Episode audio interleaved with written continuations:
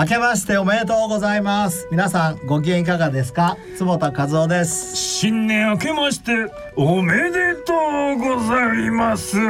西澤邦弘でございます。この後になんかちょっと 普通にご挨拶しにくいですが。明けましておめでとうございます。久保田恵里です今日はハワイからお伝えして ねえ、ワイハン、ワイハン、もう暑いっすよ。いい風が吹いてますよって。ご機嫌ですね。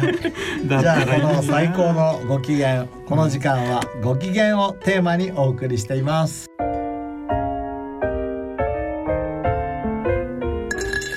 大人のための大人のラジオ番組。大人のラジオ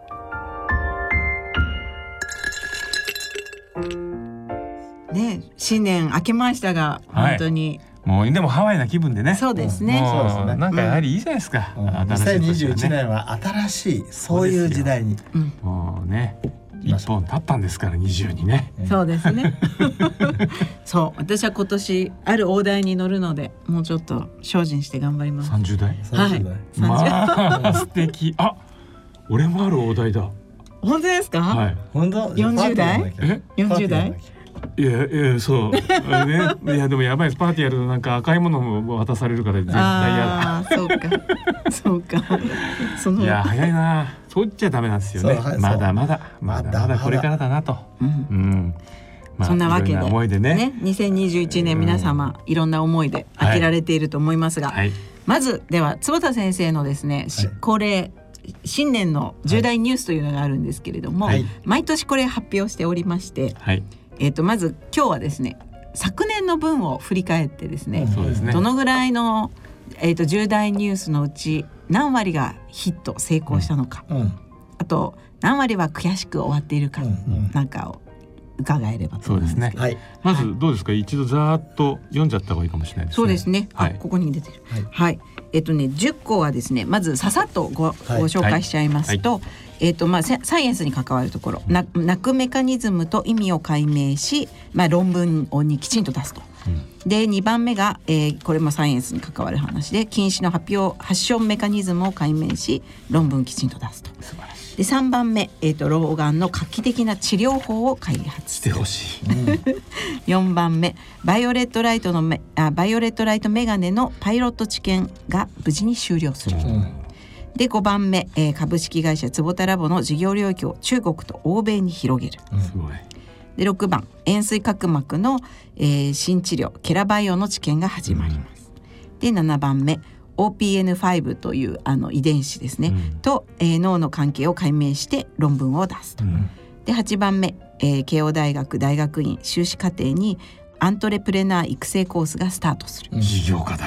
そうで9番目2021年の、えー慶応退職に向かって心と体のライフシフトをする。で10番目右脳アルファ波を誘導してクリエイティブ思考を活性化する。すごいですよね。これね。うん、誘導。誘導頑張りましたね誘導しなくてもいいんじゃないかっていう気もする。ハッピーですからね、坪田先生ね。はい。それでそれで全部で、えええーとまあ、10個いつも作ってるんですが、はいはいはい今年ね、えー、とはっきり言って成功率は70%あだから10個のうち7つが。成功したと。で先生のこう大体ぽあの基準、ここより上だったらうんよくやった。っていうか7割がいいの。うん。というのはがちょうどいい7ね。割っていうのはどういうことかっていうと、えーもし10割だったらうん。目標が低すぎたってことなんですよ。だからストレッチが足りなかった。で3割だとちょっとめげるのね、俺一回そのぐらいにストレッチしすぎた時がある。けど、そうするとちょうどいいストレッチ。うん。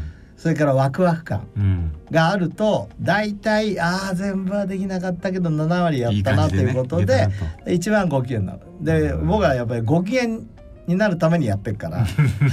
そんな素晴らしい。そうストレッチよりはご機嫌を選んでるっていう感じですね。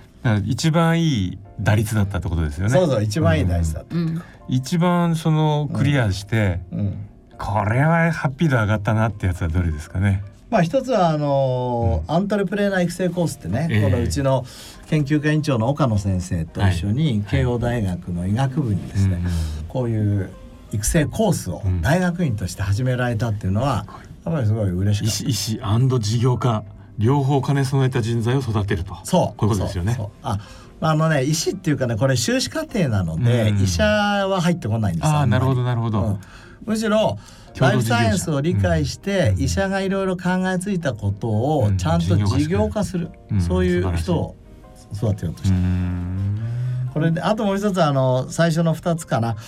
泣くメカニズムを、おまあ、解明する、えーそれから禁止のうん。発症メカニズムを解明する、これ結構2つもいいとこ行って、あ今結構いい一流ジャーナルに出して、あはい。ちょうどなんていうの、えーまだ帰ってこないなるほど。じゃあこれ先生の中では大体解明したと思ってんだけど、うん。一応丸は点々点々で、うん。実践になるにはその一流ジャーナルに、いやでもいいんだよこれね。違う違う。丸なのどうしてかっていうと丸。ちゃんと論文を提出するっていうところが、あそうかそうか。これあのさっきね論文だと CNS って書いてあるけど、はいはい。これ CNS ってセルネイチャーサイエンス、うん。それにちゃんと出してるから、うん。一応丸なの。つまりだからこれを出したのはちゃんとこの三つのどれかに出した落ちるかもしれないけど、うん。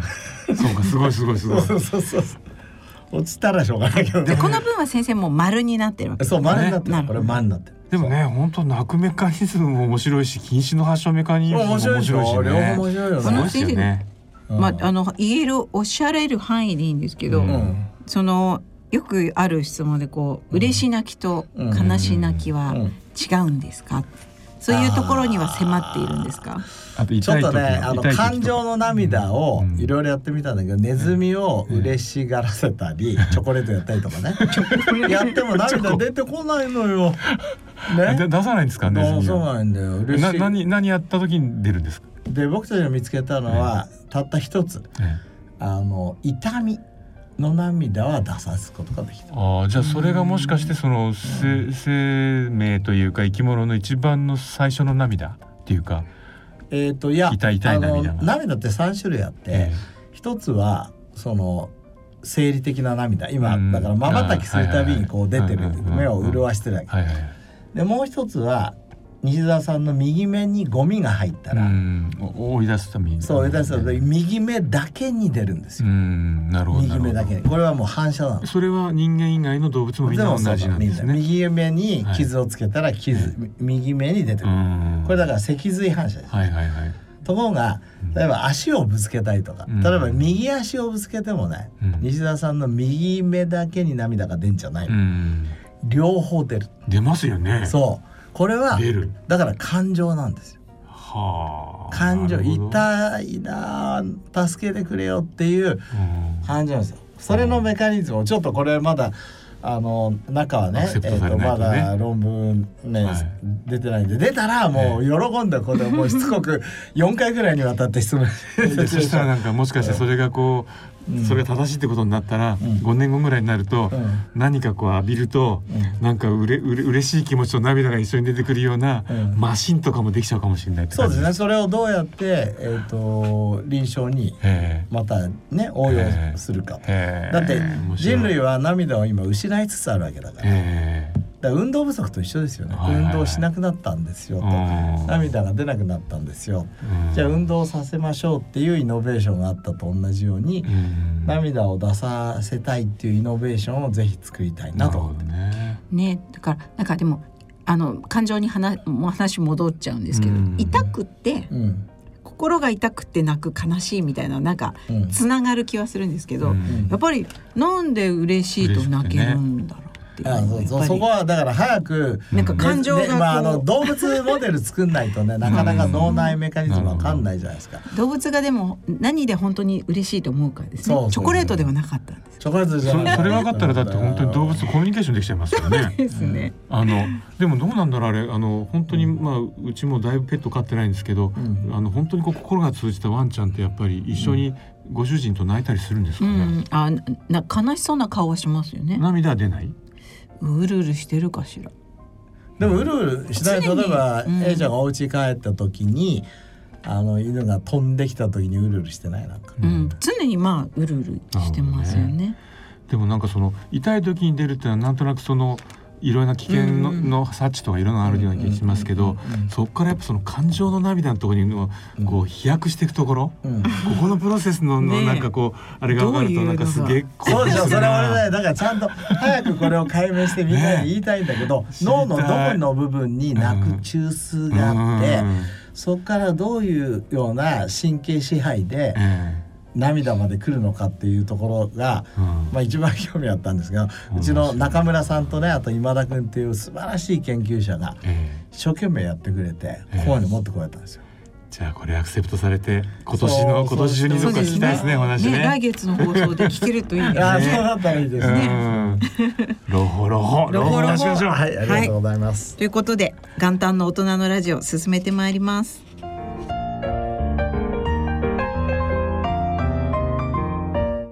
大人のための大人のラジオ。この番組は野村証券ほか各社の提供でお送りします。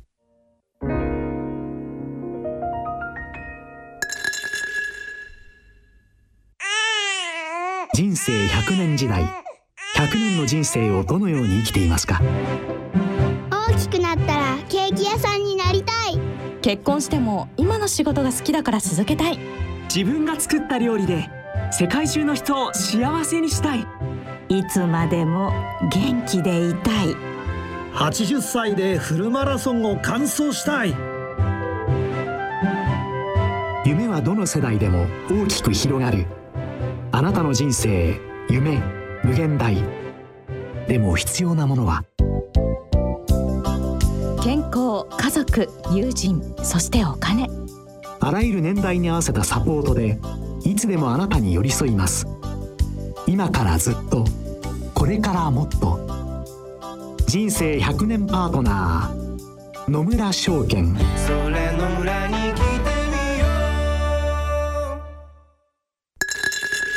大人のラジオはい、えっ、と今日はですね、えっ、とオープニングに引き続き、えー、2021年の、えー、坪田先生の重大ニュースを伺えればと思います。いやそのね去年あの始まったこう新型コロナをこう受けて先生がどういうこう心境の変化とか、でね今年いよいよご退任ですよね。そうですねちょっと楽しみだな。そうこれねあのまずいつも目標をやってるじゃないですか。これあの実はよく考えてみるとあのいいことだったなってとても思ってて、っていうのは今あの坪田ラボっていう大学発ベンチャーで、はい。OKR っていうのを導入してるのね。うん。OKR っていうのは何かっていうと、 objective。うんこれは目標なんですうよ。んで key result。うん。うん key result っていうのはまあ道しるべみたいな。うんでこれあのジョン・ドアっていう人がそういう本を書いてて、うん。で彼が Google とかね、うんえーいろんなもう世界の一流のベンチャーにうんその目標管理システムとして入れたんですよ。えー、あ最後の R はリザルト？リザルトキーリザルト。ああなるほど、ね。ではい。えっ、と実はこの今日10個こうやってやってるじゃないですか。うんこれ10個じゃなくて、えー、と彼らはやっぱり3つぐらいに絞りなさいと、あまあ、言ってんだけどね。ーはい。で坪田ラボではそういう全員が、うん。えー、3つに絞ってそして毎週それに対してどういうふうにやってるかをみんなでディスカッションする。ディスカッション報告して。でだからみんな誰が何をやってるか完全に分かるのだから全員がこの重大ニュース書いてるようなもんですよ毎日。毎週。ええ面白い。それ、ん。あの皆さんの目標変わっていくんですか？変わっていくの。で目標もうん。みんなで相談するのここれ、うん。うん、で目標があったとするじゃないですか。えでキーリザルトっていうのがうん。そのさらにその目標の手前えみ道しるべみたいなもんですよね。例えば、えーな涙の論文を、そのサイエンスに出すぞとしたら、その前にやんなきゃいけないことあるじゃん。例えば、なんだろう。涙のお、えーオプトジェネティクスを、その確立すると。はい。だからそれを何月何日までにやりますとかそういうのがキーリザルトになる。ああなるほどうんね。そうすると何月何日っていうところで例えばはいはい僕が、ええじゃあこれを今年の3月31日までとか言うと、うん社長が「それ遅いんじゃないか」とうん「2月の終わりでいいんじゃないか」とはいはいはい。「いやいやでもそれは難しいかもしれないけどでもスワッチだろう」とか「ワクワクしないか」とか言って、うんつい押されて「じゃあ2月の終わりまでに」とかそういう合意しながらやっていく。週に一度。そ。うでまあこれ僕はあのそういうことじゃないけど個人で年に一度これをやっていくことによって、ええまあ、自分の行きたい方向性とかが、ええ。分かったのかなと。なるほどね。いや今のお話を伺って、うん。あの精神医学の領域でね、うん。結構頭がこうどちらかって整理がつかない人に、うん。とにかく順位付けをわざわざさせるじゃないですか。やっぱ1234で最初大体やっぱ3ぐらいからですよね。でそれで少しまあもう少しちゃんと整理するようになるまで。だからあれあの方法っていうのは非常にある意味ねロジカルっていうかあの正当な方法なんだなっていうのも、うん。それをちゃんと実践してるとこがすげえなと思ったんですよ。だからもしかしたらこれ来年からは重大ニュースじゃなくて、ええ。2022年からははい。OKR になってるかもしれない。OK かもしれない。ところでうん。これ、うん。あのまあ今年ねあのご退任かと思いますけどどん何年続けてこられたんですかこの重大ニュースは結局。これもう30年近いんじゃない？すげえ OKR30 年きっと。キーさん。実証してきたそうそうすごいですねはいえっ、と今年、はいじゃあ行きたい行きたいと思います。一番目がですね、17年間、えーお世話になりました慶應義塾大学を退任する。お疲れ様でしたはい、ありがとう。これはさ、だからあのバトンネタっていう。うんわかる？だからもう。まあよほどのことがない限り僕はなんかこうこの1月から3月の間に、まあしなんか退職させられちゃうとかね そういうのはないよねまず多分だからそれねだい大体いけるとバトンネタ、はい。それから2番目が株式会社坪田ラボね大学発ベンチャー CEO として世界にチャレンジする、えーまあこれはあれですね、うん。えー目標。ただこういう時にだから OKR 的に言うと世界にチャレンジっていうと、うん。チャレンジしたのかどうかをどうやって判断するんだいつまでだ。そう。な 何をやったらだからだからもうちょっとこれ言葉変えた方がいい去年は中国と欧州って言ったじゃないか。そうそうそうそう。今度の世界っていうのはあ曖昧になったけどどういうことなんだそうそうそういうこと。だから例えばあの去年できなかったやつだけど、えー、欧州欧欧米と中国の契約を取るって書いてあるわけ、うんうん。そう取れなかったら罰じゃない、はい。で去年罰だったんだけど、うん。だから世界にチャレンジね。他の国でもそうそう。そうだからこういう書き方するとあのもし社員がそういう書き方すると CEO である僕はそれじゃ分かんないじゃないかと。曖昧じゃないか。そうだダメだねこれじゃない。じゃあどうしようちょっと考えます。すいいいじゃないですかだからほら中国と欧米に的を絞ったからもしかしたら問題があったかもしれない、うん世界と言っとけば、うんどこの国にあのアプローチしたっていいわけですよねね。まず進出するそうですね。それを第一課題にしたっそうですね。てことですかねそうですね。いいこと言います。で3番目はね3番目と4番目はその研究室シリーズなんですがまああの慶応も今、えー、と坪田ラボと慶応とのですね、うん。えー、とタイプ A っていう研究室があるんですが、あえー、とそこだけだとちょっと狭いので、うんうん今度はあの理工学部にですね、えー、と今度まああの決まってるんだけどちょっと先生の許可を得てないんでちょっと名前はまだここではうん言いませんけど、理工学部にこと目目と脳の共同研究室をああ。の作らせていただこうーあの東横線沿いにできと。るわけですね。そうです。はあでもう一つは J 大学に J 大学。光と脳の研究室を作ろうと。はあ。だから研究室は今度あの三つになりますね。え先生ちなみに慶応にはなんかお部屋は残るんですか、慶応には僕のお部屋は残んないけど、ええ。あの坪田ラボとはい慶応大学でん。タイプ A っていうリサーチパークの,、あの研究契約があってなるほどそれは2022年の3月まで。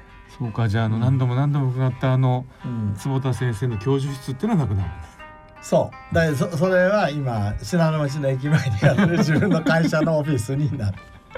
じゃあ村あの村上隆さんの絵とかもそっち行くわけですね。そうだあもうそっちに移って。あ映ってんですね。なるほどさすがだ。早い。それから5番目これ面白いんですよ。禁止とドライアイの関係いよいよ先生の大きなテーマが合体するわけですか、そうなんですよもうドライアイとえ禁止ってさ、えまあ前から興味あるわけえよね、えでこれ両方ともさ現代社会で増えてて、でライフスタイルと関係してると、はいはでこの間四倉先生って先生が2年前にい、うん「ジャマ・オフサルモロジー」に出してくれたんだけど、疫学的に言うと、えドライアイとえうん。その禁止って関係するんですよ。えーどどこが関係するんですか、えっとねだから、えっと、禁止の人の方がドライアイの症状を圧倒的に持ってる、ああそれからドイライアイがあると禁止がより進みやすいってことが分かってきたのでじゃあなんでそんなことが起きるのかと。不思議じゃないですか？その共通因子を探そうと。そう。それのプロジェクトがスタートしたのでこれを解明したいと。なんとなくこう仮説はあるんですか？仮説なんですえ先生例えばドライアイの方には、結構その肥満の方が多いみたいな。えっ、とドライアイの人はそうですねメタボリックシンドロー。ムの方が多い。そう。禁止の方っていうのはそういう傾向ってあってえっ、とあるっていう論文もあるけど、ないという論文もある、そうか、じゃあそこではない、うん、なんかだけど例えば VDT を。やってると。あね、うん。えっ、とドライアイなんでしょ、うん。VDT をやってると禁止になりやすいとあか分かってきたし、はいはいはだから結構面白いんですねえ、で今まで伺ってる中ではその運動性とか、うん。あとはそのやはり、ん。あの、うん。外でのねこううんお日様の、あの当たってる時間とか、うん。なんかみんな関わってきそうな。そうだからここはしっかり詰めえー、面白そうですそれね。から6番が脳研究の論文。これまだ坪田ラボね、それから慶応としては、あのうちのチームは出してないのでああこれ早野君なんかもうって早野講師って、ねはい。真剣にやってるのでこれええ。ぜひ出したいなとはい思ってる、それから7番目。あれこれあれだね。さっきの2番と結構ダブってるね。坪田ラボ海外との大型契約を取る。世界にチャレンジ。世界チャレンジ。だから2番違二つう。ごめんごめんだから世界チャレンジ。2番目の世界にチャレンジっていうのは、その物理的な世界じゃなくて、このビジネス界にチャレンジっていう意味だったんだけど じゃあビジネス界にしましょうか。うん、そうですねビジネス界。なるほど。で大型契約をちゃんと取りますそれもビジネスの話も感じもした完全ビジネスだね俺。それから8番目はアントレプレナー坪田塾始めおそれはじゃああの、去年できたうん。アントレプレナー育成コースあの慶応の中にできたものとはまた別に。そうそうあれはえっ、とまあオフィシャルですよ、はい。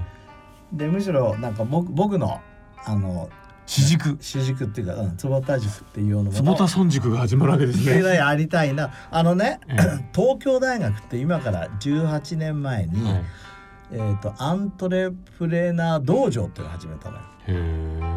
これこのこれを始めたのがその時のあの総長の小宮あ山さん生。先生。あはい。ちょうど年末あの、わあの日経の新聞の私の履歴書書かれてました。本当はい本当、僕あのこの間は初めてお会いしに行ってきた。あはいあの尊敬して。ええだから尊敬するとね、すぐ会いに行く。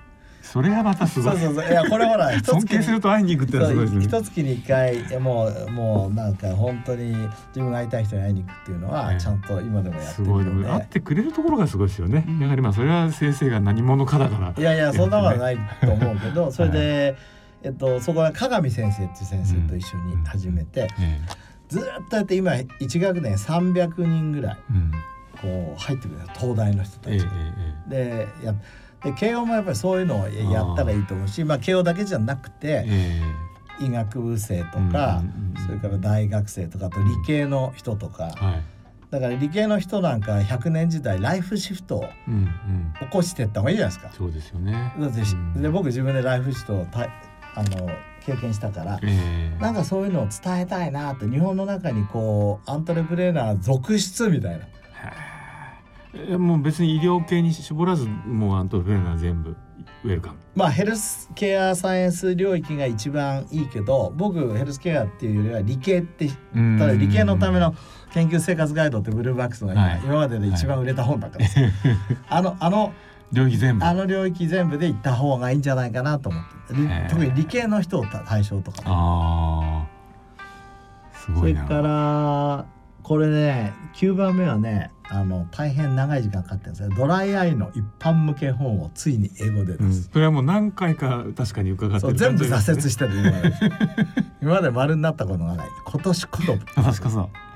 どこかで何かが止まるそうんですね。となっかなと思っちゃう。でもどんどん新しいことが出てきちゃってるからじゃないですか。そうそうそう。それもあるよ。だだけど書き直し。今うん。ししなきゃいけないですね。追記してえる、えで10番目は腰痛治してスキー再開。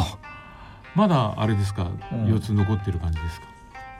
僕さええ驚いたんだけどこの間さええ。健康診断受けたらえ身長がええ。2年前にさ身長ちょっと伸びてましたよね。0.5センチ伸ばすっていう、0.5センチ伸ばすってえいう伸びしてましたよね。あとあとあとはいはいはい。ちょ0.1ミリ伸びてきたから、ええ。なんとか0.5ミリ伸ばしたいと。今回、え去年の2月のええ。スキーでええ。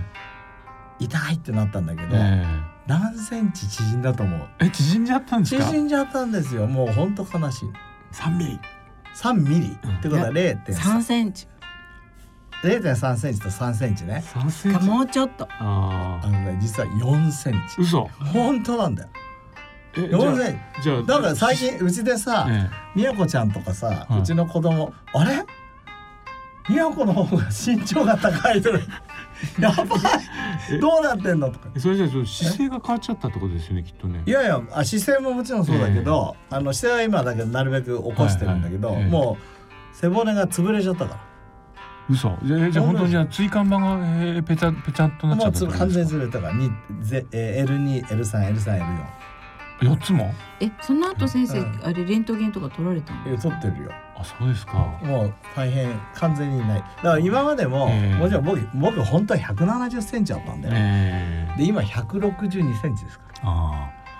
いやでもそうかそんなでも4つも潰れちゃうんだ。4つ潰れえでもちゃう170センチが162センチだったら先生8センチですよ。えだけど20年かけてああ。まあでもね170センチはちょっとサバを読んでて実は169.3ぐらいだった。のね。だから3.3センチを20年かけてえ縮まってー、あー。で今回4センチバシッときてで何が大変だか知ってる？痛いの痛いの大変でしょ、ええ。それからセルフイメージ崩れるでしょ、はい。ね、それからみんな人が背が高く見えるでしょ？お洋服。あ合わなくなるジャケットがええ。もう全部長くなっちゃう、嘘。本当だからもう全部あのそうかここから上ですもんね。腰から上ですからそうかなるそうなほどのそうなのでだからお洋服屋さんに全部出してええ。短くしてもらって。そうですか。でもまたこれから伸ばせるかもしれないですそうだね。これ。いやダメですか？伸びないんじゃないかと。だけど面白いことに、えこの間プールサイドを歩いてたら、ー、はい。下からえあの僕の友達が「先生先生スタイルいいですね」とか言うわけ。なんで?って足長いって言うわけ。だから足長いってどういうことかっていうとあのひなんだよひなの。今まで腰が長すぎたからうん。3センチ分減った。全部で言えば8センチ減ったんだからさ座高が短くなったってことですよね。そう座高短くなったから見方によっては、うんあの足が長くなったっていう表現なんだなと。なるほどね。これいいじゃんって。俺こっちこっちのセルフイメージにしがみつこうと。え先生プールサイドってことはあの水着で歩いてたんですか？そう水着であこう泳ぐために。泳ぐためにこう歩いてきてええ。プールに入ろうとしたら、ええ。こう下でもう水に入ってた人がこうやって見て。足長いっすね。足長いっすねやっぱまあここはですよね。これあのハッピー塾だからここは。あれいい方に考えなきゃいけないですよね。そうですね、うん。何年もなんかねいろんな捉え方そうそうそう。まだ腰がね曲がってるからかっこよくはないんだけどこの腰の曲がりがこれ取れたらはい。まあそれはね可能性あると思うね。うん。あの伸びはしないけど。そしたら。でもそうでやっぱりねいや僕もあの40まぐらいの時に L4 を潰しちゃったんですよ。うん。でもそれまで183.5ぐらいあったんですけど、どんどん縮縮んできて今181.5ぐらいしかないんですだから2センチでしょ？2センチ縮んでるだいたい1個2センチなんですよ。だから4ついくと8センチ。やべえ。やべえな。私なんかなくなる身長ないぐらいちっちゃいんですけどもともとあれ潰れないから大丈夫ですよ。これ以上ちっちゃくなったら見えなくなっちゃでも整形外科の先生からはスキーなんてとんでもないと、えもうねうそれも10年前ぐらいに言われてそうそうもうずっと言われてるけど、ー、だかえらこれは難しいよね。これだからみんなにはお勧めしないけど、ー、やっぱり自分人生でやっぱやりたいことやんなかったらうん。後悔するんじゃないかな、まあディズニーシーもだって動かしてなきゃダメですもんね。そうそうそうそう、んなるほど。うん。ということで重大ニュース。重大です ね。ね。ね。はい。これだから、えー、7割と言わずぜひ8割9割と目指してね。ストレッチをして、はい。あの新しいライフシフトですからね。えあの大学の教授からー、はい。スタートアップのうん。CEO、CEO に。そう。でもどっからまた先生大学の教授にもなられたりししないんですか？あそれはだって先生みたいなあのこう先生は欲しい大学いっぱいあるような気がしますけどね。頑張って、いやーでもいずれにしても今年はだから先生のまあ第3ステージぐらいですか？人生そうと。ですね、うん。でも眼科医というところからうん。ライフシフトしたという意味では、えー、と大きな1個目だよね。うん。だって今まで長い間ずっと眼科医としてはやってた。かうん、でも先生あのほらアンチエイジングの分野でものもうあの坪田先生お名前ギュってね、ら、うん。うん。そうだね。そういう面ではまあうんどでもドライアイっていうのはずっとあの突き抜けてんだけどその間に、まあ、眼科医、えーレーシックサージャン、アンチエイジングの専門家、っていうような感じで来ましたから、まあ、少しずつは変わってますよね。あいずれにしてもね。先生のまた新しいあの予想もできないきっとまたことをされていくこの人生が楽しみでしょうがないですけど。あのだから逆に今年は本当楽しみですねまたね。うんこれで今まで以上に。あはい。あの皆さんにもシェアできるような体験を積んでいきたいと思います。ということで、えっ、と坪田先生の2021年の重大ニュースでございました。はい、頑張りたいと思います。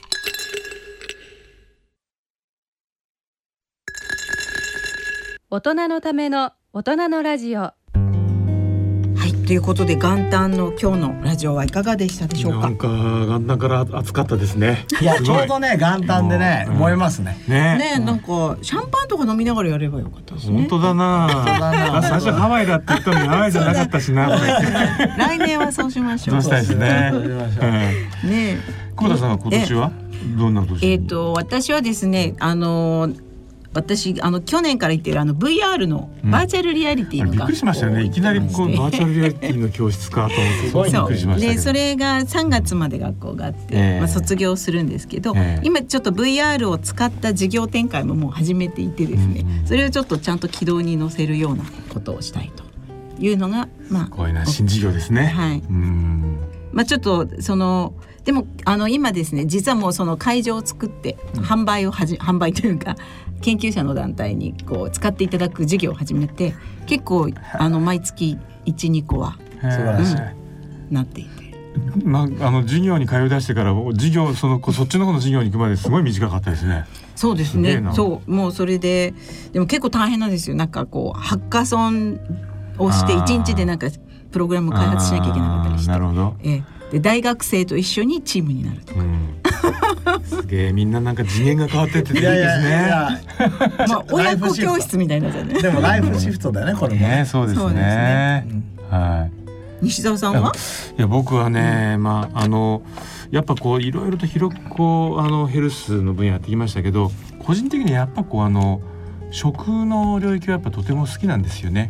で今までここのとこ結構こう機能性のことを主体にやってきましたけど改めてそのヒストリーとカルチャーという軸の中でちょっとどういう絵が描けるかっていう絵をちょっと今年しっかり描いてみたいなと思ってまして。まあそんなそうじゃないとなかなかこうじゃあ和食とかねいろんなこと言いますけどあの一度微分してみてまた積分してみたりとかしてみないとねうんなんとなくまだ分かんないとこだらけだからちょっとそれをあのに手をつけてあのやってみないみたいなと思ってうんなんか非常に暴漠としたこと言ってますけどね。いやでも西田さん好きなことをやるっていう視点を崩してないからいいいいよ。とってもいいと思う。ねなので今年一年我々もチャレンジをしてまいりますので、はい好きなことを皆さんもねやり続けましょう。うん皆さんもなんかねあのぜひ、ねあのいいことあったらほ報告してほしいですよね。ぜひぜひねお知らせいただいて、うんみんなでこうハッピーを共有したい。ぜひ はいお寄せください。はい。ということでそろそろお時間になりました。はいお相手は私久保田絵里と西澤邦弘と。坪田和夫とでお送りいたしました。それでは次回の放送までさようなら。良いお正月をお過ごしくださいませ。お過ごしくださいお越しください。さようなら。